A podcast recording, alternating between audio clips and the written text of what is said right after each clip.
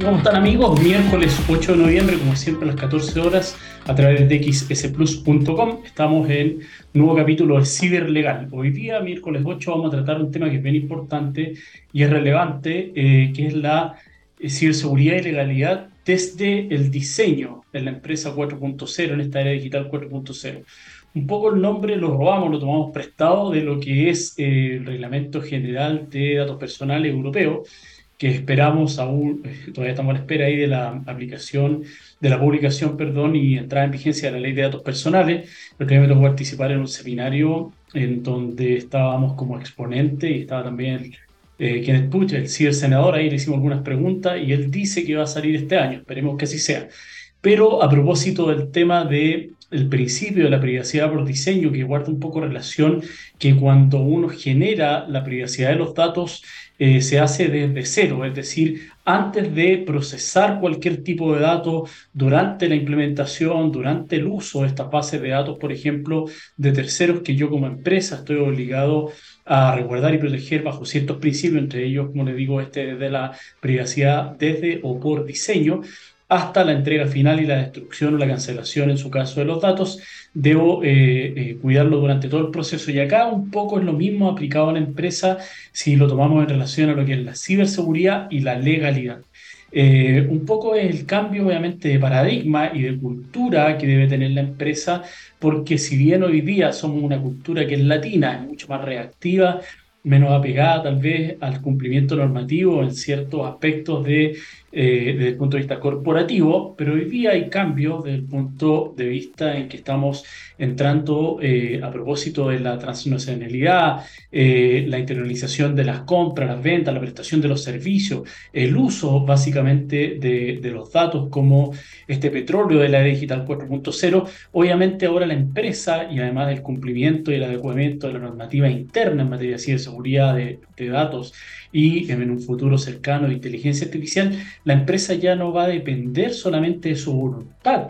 para poder procesar los datos o establecer parámetros de seguridad frente a las personas naturales o físicas, como se denominan, o bien frente al mercado o a los consumidores en general, sino, sino que va a tener que cumplir normativa al respecto. Y esta normativa, eh, desde el punto de vista, por ejemplo, la ley de ciberdelitos, eh, trae obviamente pena aparejada, eh, lo hablamos también en alguna oportunidad que eh, la ley de delitos económicos, que incorpora nuevos tipos, son cuatro eh, catálogos, distintas categorías de delitos de carácter económico que se unen a lo que es la ley de responsabilidad penal empresarial en Chile, la ley 20.393, que en, en, general en Latinoamérica se conoce como, desde el punto de vista del compliance, se unen este tipo de delitos económicos como parte de la empresa y está el catálogo, precisamente la ley de ciberdelito dentro de esto. Entonces ya no solo la persona natural, física dentro de la empresa que cometería un delito, sino que bajo ciertos parámetros o ciertas condiciones, la autoría sería desde el punto de vista de la persona jurídica. Por lo tanto, el cumplimiento desde el diseño guarda relación también con este establecimiento del compliance, ¿ah? del cumplimiento. Y el compliance, para que ustedes entiendan en forma general, hablar un poquitito más, obviamente, detallado durante el programa, es, es la responsabilidad que el, que el Estado le traslada a los particulares, en este caso a la empresa desde el punto de vista corporativo para que ellos eh, salvaguarden obviamente y protejan los riesgos que como actividad empresarial o económica ellos mismos producen. El, cohecho son entre particulares, la misma ley de ciberdelitos, como les mencioné, le dice a la empresa, usted va a, tener que establecer un, un, modelo de prevención de delito al interior de la empresa con el objeto de salvaguardar esta esfera jurídica que usted está creando, esta esfera económica, esta esfera comercial, y yo Estado obviamente le voy a velar porque esos delitos, en el caso que sean cometidos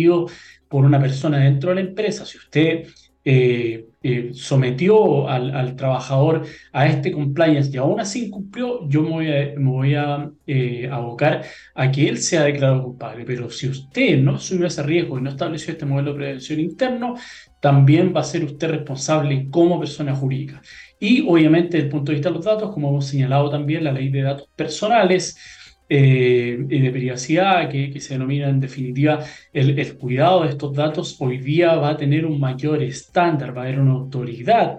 que va a ser encargada de velar por esta protección de los datos, un omnusmen, como se denomina desde el punto de vista de la jerga jurídica, y eso va a hacer obviamente que, además de las multas que trae aparejada, que la empresa deba preocuparse mucho más. Los datos hoy día todos sabemos cómo circulan, cómo se venden, cómo se tercerizan, sin la autorización. Ah, va a tener que eh, entrar a regir también lo que se denomina el interés legítimo como una, eh, un fundamento, una causal para el tratamiento de datos, aparte obviamente de lo que es el consentimiento eh, inequívoco y la ley en determinados casos. Entonces, para que ustedes hagan una idea un poco, lo que quiere decir o cuando hablamos de la privacidad desde el diseño acá, de la ciberseguridad desde el diseño o eh, la legalidad en cuanto tal, que también lo vamos a ver desde el punto de vista de las cláusulas contractuales, de, la, de los servicios en materia de ciberseguridad, eh, guarda relación con eso. Desde el día 1, desde el día 0, debo preocuparme de diseñar una estructura empresarial, jurídica, desde el punto de vista de la legalidad, de la ciberseguridad de los datos,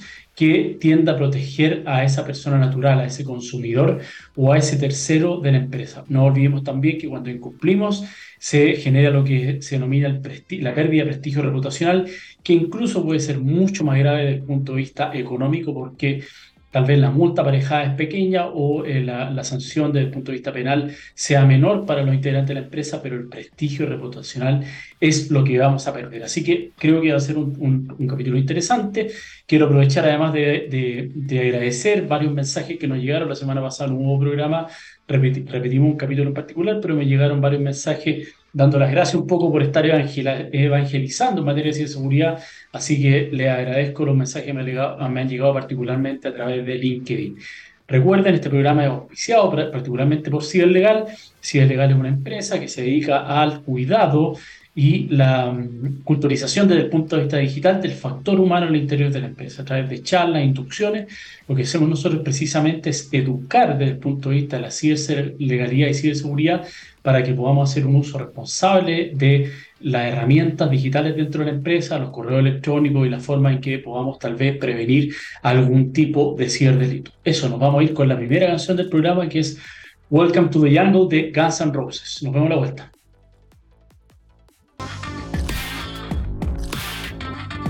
amigos, estamos de vuelta para este segundo bloque de Ciberlegal Estamos hablando hoy día miércoles 8 de noviembre, estamos hablando respecto de la ciberseguridad y la legalidad desde el diseño, es decir,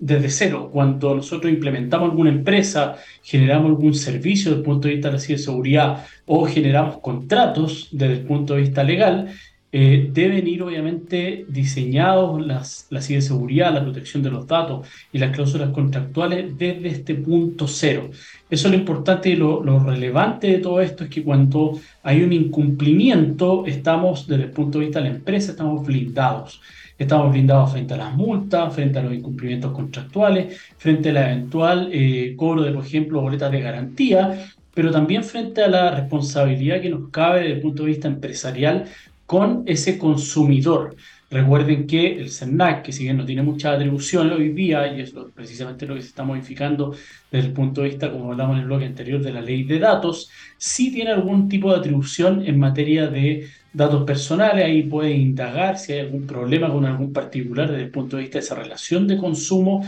y establecer multa, una investigación, o bien puede este particular que se siente eh, dañado en alguno de los derechos que establece la actual ley de datos personales, recurrir en contra de esta empresa y eh, solicitar, por ejemplo, una indemnización de perjuicios. Generalmente se da esta figura cuando hay empresas que tratan datos desde el punto de vista financiero, que es la ley es bastante clara, eh, cuáles son los requisitos para poder publicar, por ejemplo, algún, particular, eh, desde el punto de vista, por ejemplo, de los instrumentos bancarios, letras, cheques, pagaré o cuotas de de, un crédito hipotecario, un crédito de consumo que se encuentren en mora, hay ciertos requisitos que se deben cumplir y generalmente las indemnizaciones que se dan, que algunos casos son bajas, pero han llegado incluso a los 70 millones de pesos, que son aproximadamente hoy día como está el dólar en Chile entre 70 mil y 80 mil dólares. Ese, ese, esas indemnizaciones precisamente se han dado cuando ha una vulneración desde el punto de vista de los datos comerciales que se han publicado de manera errónea ya sea, por ejemplo, porque se ha pagado esa deuda que está publicada erróneamente o porque ha sido extinguida por un modo eh, eh, distinto a lo que se denomina el pago, una prescripción, por ejemplo.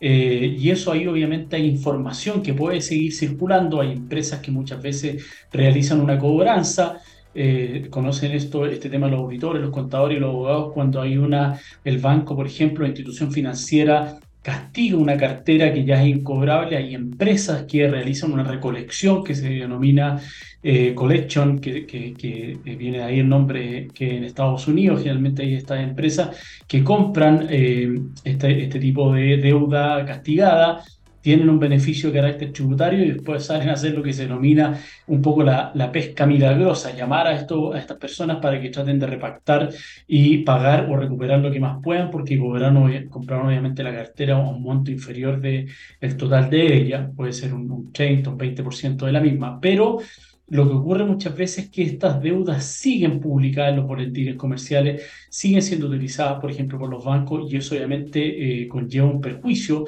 porque una persona cuando tiene una evaluación desde el punto de vista crediticio o para postular, por ejemplo, un arriendo, la compra de una casa, eh, se piden estos antecedentes y hay veces que salen o continúan saliendo aún cuando, como les señalé, se ha extinguido la deuda. Entonces ese es un problema que ocurre desde el punto de vista de los datos. Ahora, la privacidad por diseño en general, lo que se habla eh, en materia de ciberseguridad es que cuando, por ejemplo, una empresa genera una mejora desde el punto de vista tecnológico, un software, un proceso en particular, debe precisamente eh, preocuparse de, la, de, que, la salida del software, la implementación y obviamente cualquier tipo de modificación que se realice después de este software tenga obviamente el más alto estándar posible de ciberseguridad y del cuidado de los datos personales. Sabemos quienes estamos inmersos en el mundo de la ciberseguridad, que precisamente existen los parches que hemos hablado a veces cuando eh, ocurren estos incidentes, muchas veces los incidentes o los ataques de seguridad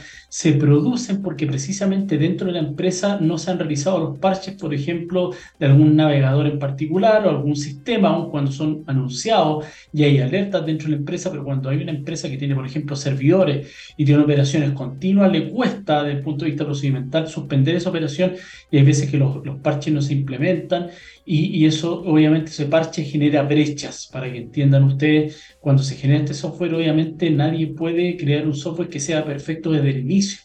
Todos los softwares van mejorando si hay gente que encuentra estas vulnerabilidades, estos hackers de cuello de sombrero blanco, perdón, y informan, hay una vulnerabilidad para que sea parchada, pero hay también los hackers de sombrero rojo o negro que explotan esa, esa, perdón, esa, brecha, esa brecha o parche no implementado con el objeto de dañar a la empresa en particular o al sistema, porque saben que por ahí pueden, por ejemplo, traer datos, eh, ingresar a los correos electrónicos, pero generalmente lo hacen para eh, robar bases de datos. Entonces, ahí en ese caso la empresa que generó un software, obviamente esa privacidad del diseño de los datos debe ser del día cero, pero además, como les dije, la ciberseguridad.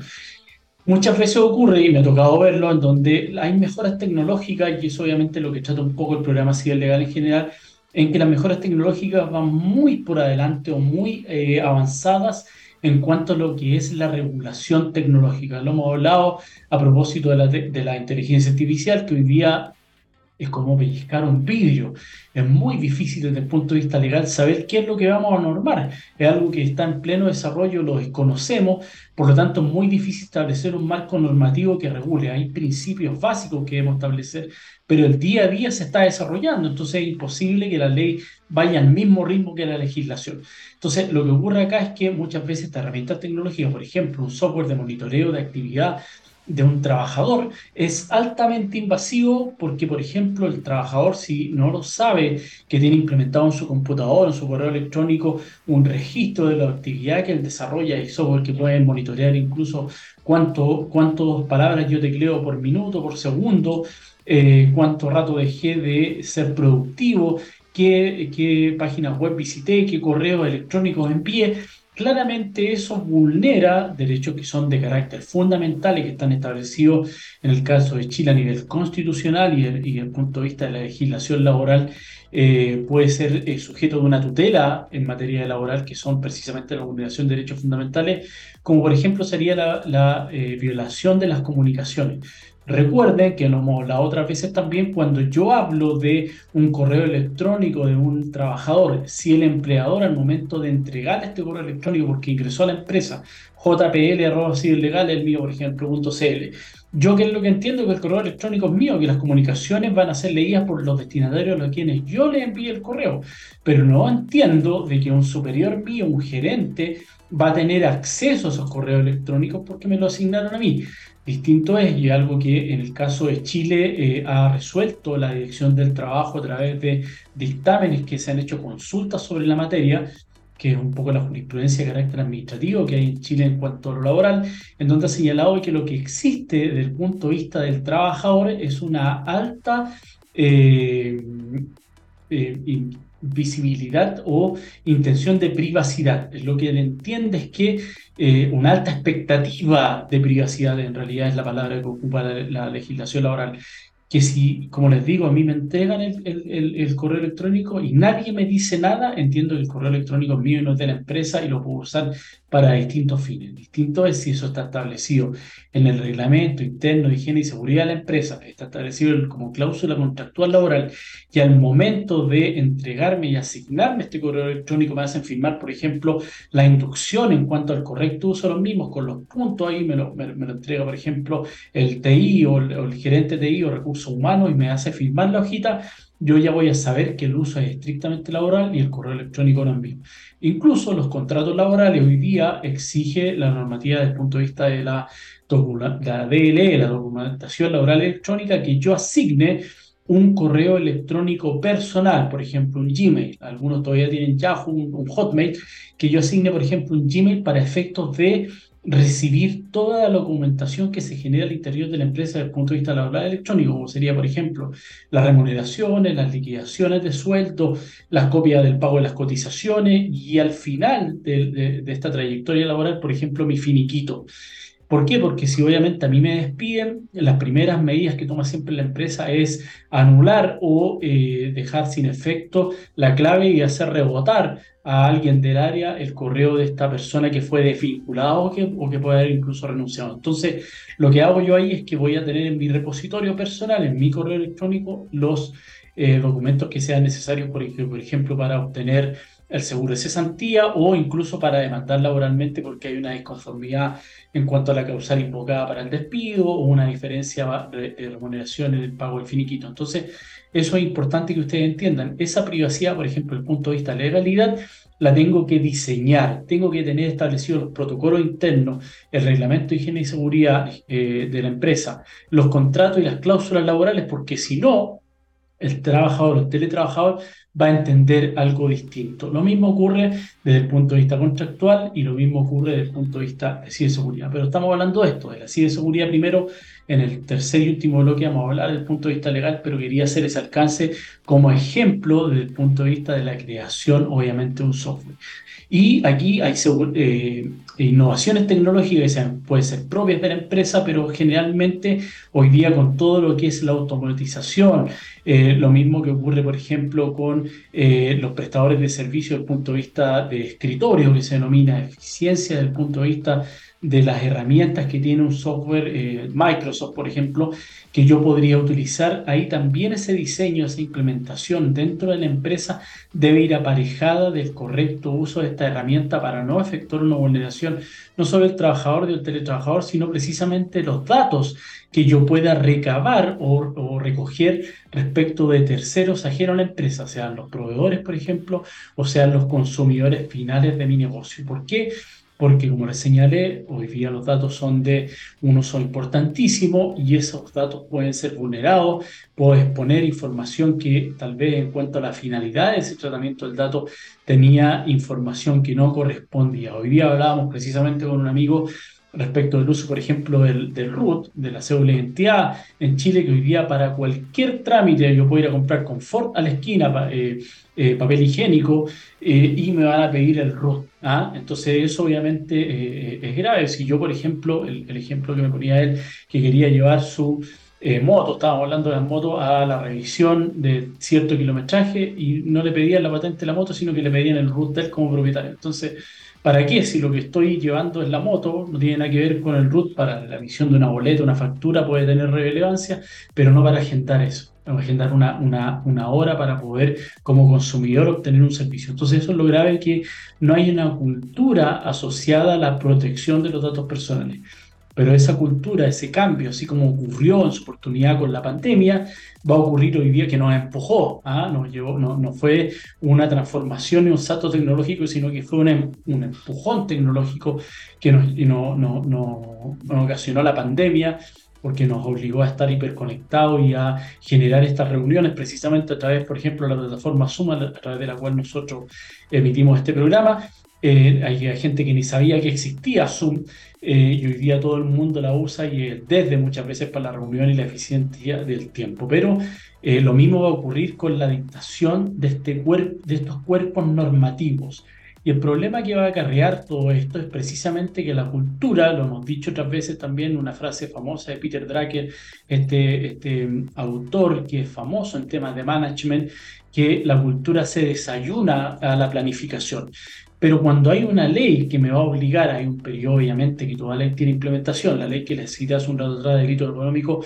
tiene un plazo de un año de implementación, agosto de 2024 va a entrar ya en vigencia. La ley de protección de datos va a tener un periodo de dos años de implementación. Eh, dos años pasan volando, pero, pero lo que quiero decir es que esa cultura, quiero adaptarme a ella o no, puedo subir mi estándar en cuanto a la al cumplimiento interno que tengo que llevar a cabo va a ser distinto cuando hay una ley que me va a sancionar las multas. Esperamos así sea, van a ser bastante altas, van a haber temas de reincidencia, van a haber temas de auditoría externa, van a haber temas de eh, solicitud de datos por parte de algún particular, la portabilidad desde el punto de vista de los datos, hay temas que son bien eh, concretos y complejos eh, de establecer si yo no los tengo obviamente debidamente incorporados, como les digo, protocolo interno de la empresa y que nos va a llevar en definitiva a establecer internamente este tipo de compliance. Van a haber un compliance de ciberdelito, compliance de datos personales, compliance de ley de, ley de delitos de la persona jurídica. Entonces va a tener que conversar este tipo de normativa al interior de la empresa para establecer y elevar ese estándar. Y hay empresas, y eso me ha tocado también muchas veces realizarlo a través de charlas que me dicen, bueno, a mí nunca me han multado, es como lo que pasaba con el Servicio de Impuesto Interno, con la Dirección del Trabajo, y esperamos que no nos multen pero eso va a ser un estándar a nivel contractual. El problema es que hay empresas que le van a exigir, y ya lo están haciendo así, exigiendo a sus propios proveedores que, estén, que se adhieran a compliance y al cumplimiento normativo interno, se además sujetan a una auditoría de levantamiento de información para verificar por parte de, este cliente que efectivamente está cumpliendo con ese estándar y en el evento de no realizarlo se van a activar las boletas de garantía. Entonces, el problema va a ser mayor porque no voy a poder acceder a un contrato, una licitación, si no cuento con ciertas certificaciones, manejo de, información desde el punto de vista de los datos de la confidencialidad 27001, por ejemplo, o bien no tengo instaurado internamente un modelo de prevención de delito a través de estos compliance que le he mencionado. Así que el tema va mucho más allá de una posible multa, sanción desde el punto de vista administrativo, desde el punto de vista penal, sino que incluso puede llegar a pegarme internamente desde el punto de vista comercial porque no voy a poder acceder a ciertas licitaciones precisamente por no haber cumplido con el estándar exigido por el contrato en particular. Así que a la vuelta vamos a explorar más desde el punto de vista contractual, desde el punto de vista de compliance en materia de ciberseguridad, de datos y de la legalidad en general. Nos vamos a ir con la segunda canción de este programa que es Splash, versión acústica de Stone Temple Pilot. Hoy día estamos no enteros. Nos vemos a la vuelta. Amigos, estamos de vuelta para el tercer bloque de ciberlegal. Recuerdo que hoy día estamos hablando de la ciberseguridad y legalidad desde el diseño en la empresa 4.0, esta digital 4.0 de la empresa y la importancia que tiene esto no solamente desde el punto de vista eh, legal, eh, sino del y del cumplimiento normativo, sino desde el punto de vista reputacional que tenemos frente a los consumidores. Recordemos, y eso, eso lo hemos visto eh, a todo nivel, eh, particularmente en, países como Estados Unidos, Latinoamérica también en general, cuando una empresa eh, tiene una brecha o una fuga de ciberseguridad y eso llega a manos del consumidor final, sufre esa empresa. hemos visto por lo menos aquí en Chile el último ataque que ocurrió con la empresa GTD, y habían varios servicios a nivel, por ejemplo, de pago de cuentas de servicio, autopista, eh, electricidad en general que no podían ser pagadas porque la página en particular eh, a través del cual se realizaban estos pagos era sostenida por este proveedor de servicios de Internet que era GTD y se vio muy afectada desde el punto de vista del cumplimiento. Entonces esa empresa, imagínense el costo, el daño reputacional que tiene frente a los consumidores o quienes son clientes de esa empresa que, que un poco le dan la cruz, y tuve este problema con ellos y no voy a volver. Lo mismo le pasó a otros prestadores de servicios durante la pandemia que tenían muy mala señal de internet y eso quedó evidenciado precisamente por el uso de estas videollamadas, estas, de estas reuniones en Zoom, en donde se notaba de inmediato cuando había una baja señal o una latencia en el servicio, porque se caía la señal, costaba escuchar, no se quedaba pegado, y eso obviamente les trae, como les digo, este problema reputacional. Lo importante cuando hablamos de esta privacidad del diseño, si de seguridad del diseño y la legalidad contractual dentro de la empresa es que hay distintos actores que tienen que trabajar eh, coordinadamente para poder precisamente elaborar toda esta eh, este diseño interno desde el punto de vista de los datos, desde el punto de vista de la seguridad, desde punto de vista contractual, eh, tienen que actuar de manera coordinada. Siempre se queja el área legal. A mí me pasa, yo soy asesor externo de una empresa, no trabajo dentro de una empresa en particular, pero siempre me pasa que me llega un contrato, por ejemplo, un acuerdo, me han llegado incluso acuerdos que ya están en operación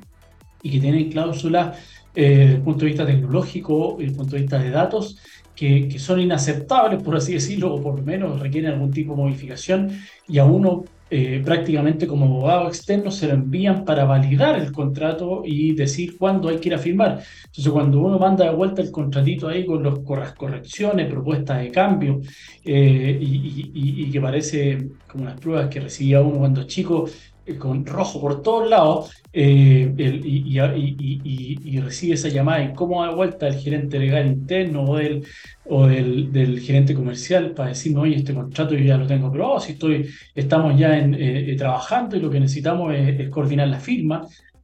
claramente el, el, problema es que ahí no hubo una descoordinación. Entonces, ahí uno ve cómo tratar de arreglar ese entuerto que no es de uno, el muerto no es de uno, pero hay que ver cómo, cómo mejorarlo pero ahí es donde uno precisamente le dice, no, pues yo, si vamos, va a firmar este tipo de contratos que son graves desde el punto de vista de, lo, de, la, de las obligaciones que tú asumes como empresa, porque hay obligaciones que ni siquiera son de acuerdo al tamaño, rubro, al giro que tú tienes, pero la asumiste como propia, es grave porque te puede causar un grave perjuicio desde el punto de vista del incumplimiento porque no estás obligado a ello, subiste tanto el estándar que quedaste fuera de lo que a ti te correspondía. Entonces, cuando vayas a negociar este tipo de contratos, participar en licitaciones y, negociar las cosas contractuales, a mí como área legal me debes hacer ingresar a ese proceso de negociación desde el comienzo. Y eso obviamente es lo que ocurre internamente. Entonces, lo vital ahí es que obviamente conversen las áreas, el área eh, legal, eh, interna,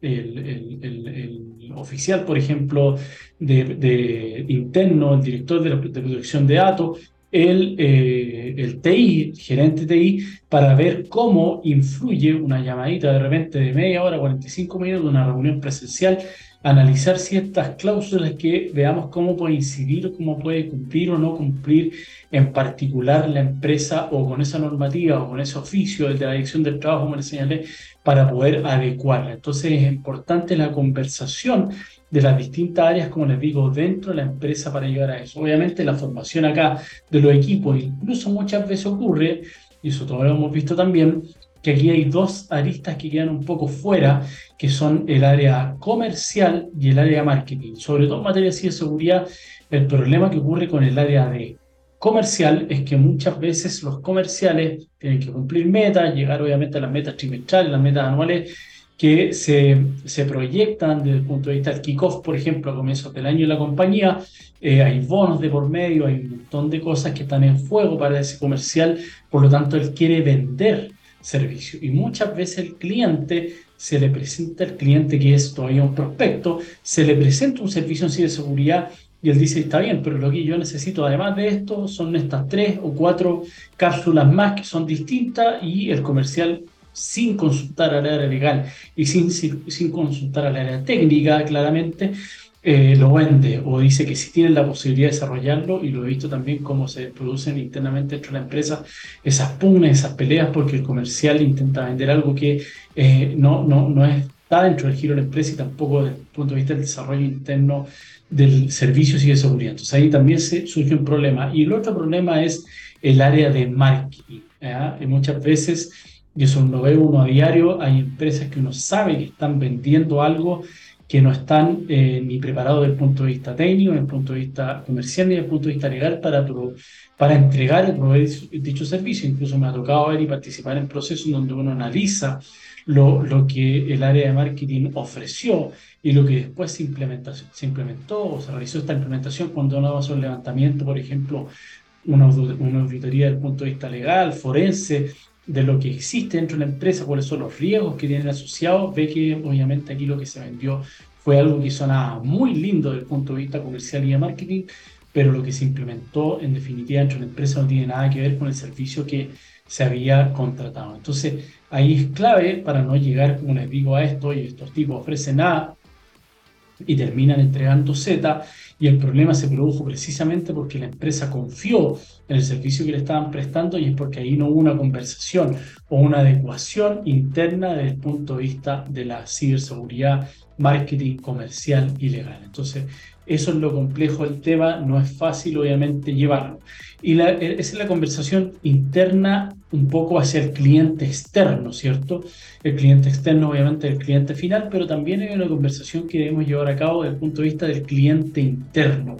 ¿Cuál es este cliente interno que todos tenemos dentro de la empresa? Son obviamente el recurso humano, es el trabajador y es el establecimiento de estos protocolos internos precisamente para poder evitar dentro de este diseño de la empresa, evitar eh, los problemas desde el punto de vista laboral, desde el punto de vista de la vulneración de estos derechos, y eso guarda relación con eh, los contratos, por ejemplo, desde el punto de vista legal. El contrato, obviamente, desde el punto de vista laboral y desde el punto de vista contractual con externos, tiene ciertas cláusulas que son tipo, la individualización de las partes, la prestación del servicio, la prestación del trabajo que se va a realizar, el costo del servicio, el costo de la prestación o la remuneración que va a llevar a cabo el trabajador, las obligaciones que asumen las partes, los derechos que tiene ella, las comunicaciones internas, las cláusulas de salida, la duración del contrato, eso es lo que uno entiende como que es el teste. Cuando uno analiza y hace este perfilamiento del contrato, es lo que más o menos va encontrando en todo tipo de contratos pero obviamente esta era digital me exige tener un estándar distinta, por ejemplo, desde el punto de vista del manejo precisamente la privacidad de los datos y cómo yo internamente voy a manejar estos contratos con terceros. A mí me ha tocado muchas veces ver y participar en investigaciones internas donde uno hace un levantamiento y se da cuenta de que hay un área que participa en un contrato desde el punto de vista de por ejemplo, un cliente que es financiero, que maneja datos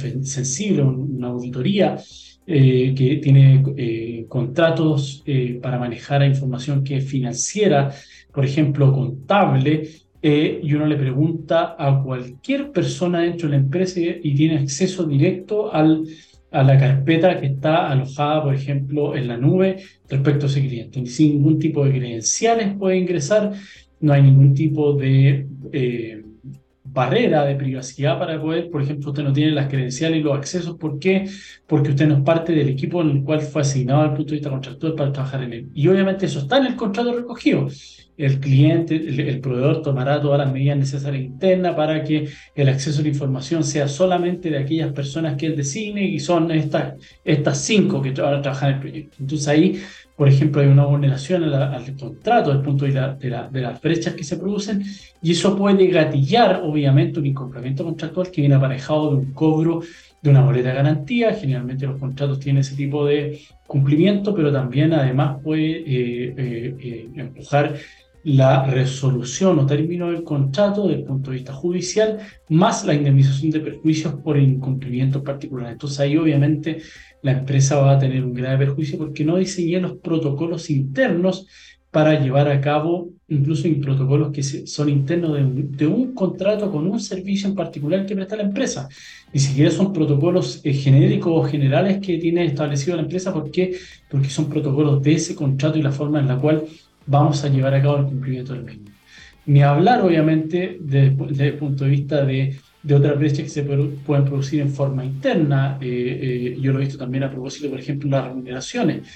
Eh, antiguamente ocurría, hoy día no es tan así porque generalmente las, empresas hoy día efectúan los pagos a través de una transferencia electrónica a la cuenta corriente que haya designado, a la cuenta RUC que haya designado el trabajador, pero antes era muy clásico el tema de que están listos los cheques, 30 o primero, hay que ir a buscar, nos están llamando y uno partía a buscar el cheque y el, el, el, tesorero, el contador o el, gerente, jefe de recursos humanos le decía, ahí está, por favor busque su cheque y su liquidación y estaban todos, estaban todos los trabajadores, 30, eh, 40 trabajadores, estaban todas las remuneraciones ahí, entonces el tipo veía cuánto ganaban los demás o muchas veces ocurría también que personas de un mismo equipo tenían remuneraciones diferenciadas porque tenían tal vez diferentes responsabilidades, pero eso generaba obviamente primero una una brecha desde el punto de vista de los datos sensibles que pueden ser la remuneración del trabajador, pero además genera eh, eh, problemas internos en los equipos en donde uno dice, bueno, este tipo, ¿por qué gana más que yo? Si estoy, llego antes, me doy después, pero es porque tiene una habilidad, una certificación distinta a aquella persona. Eso, por ejemplo, serían brechas de ciberseguridad o desde el punto de vista de los datos personales internos. Lo mismo los protocolos que, para los que les señalaba anteriormente, la entrega de clave electrónica, el uso de, de correo electrónico, el uso o navegación de páginas de Internet, el uso del Wi-Fi, que muchas veces las vulneraciones o brechas de ciberseguridad se producen porque tengo una Wi-Fi que está abierta o no está eh, debidamente protegida o, diferenciada de una Wi-Fi de visita, de la Wi-Fi de gerencia, de la Wi-Fi contable, del Wi-Fi de recepción, sino que tenemos una Wi-Fi que está o bien abierta o bien no tiene los protocolos de ciberseguridad interno. Entonces, para que entiendan un poco esta privacidad, ciberseguridad y legalidad desde el diseño,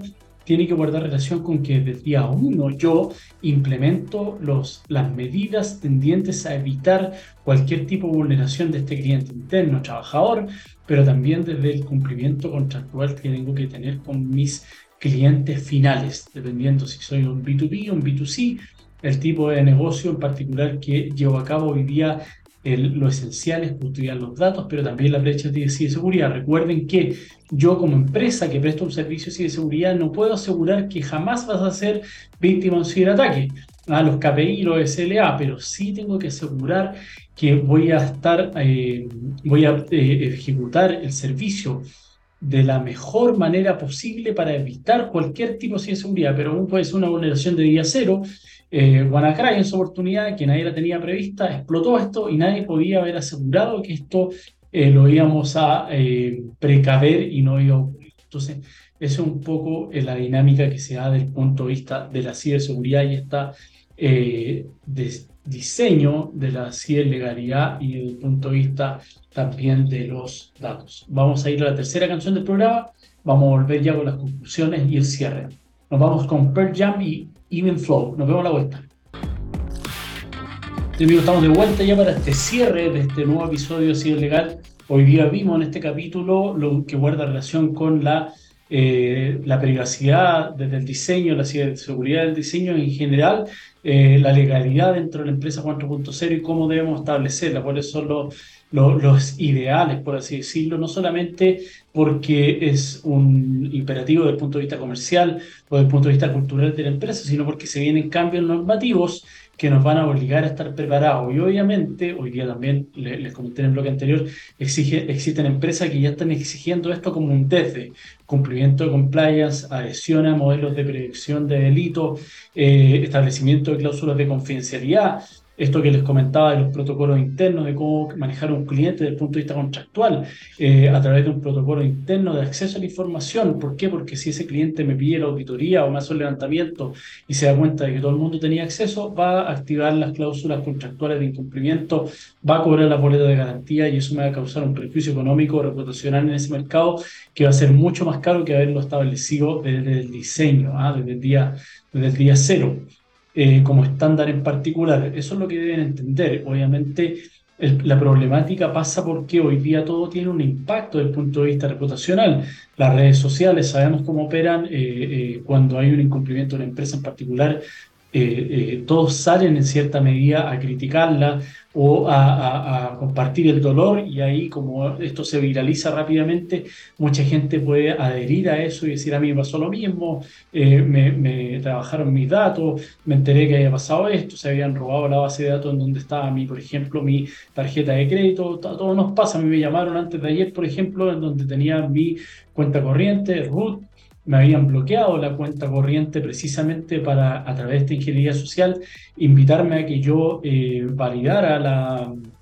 a través de mi, mi, coordenada de datos, mis claves eh, por teléfono, eh, precisamente la información que de algún lado tienen que haberse robado porque tenían información muy detallada y precisa. Tuve que cambiar todas las claves, tuve que reactivar la, la página del banco en particular, pero eso ocurre precisamente porque mis datos andan dando vuelta y si aún lo pillan volando bajo, yo los mantengo un rato ahí, escucho precisamente para enterarme cuáles son las nuevas formas de comisión del delito, pero no les entrego nada y de hecho al, final de la llamada el tipo se dio cuenta y él me cortó porque se dio cuenta que lo estaba columpiando, como se dice en Chile, pero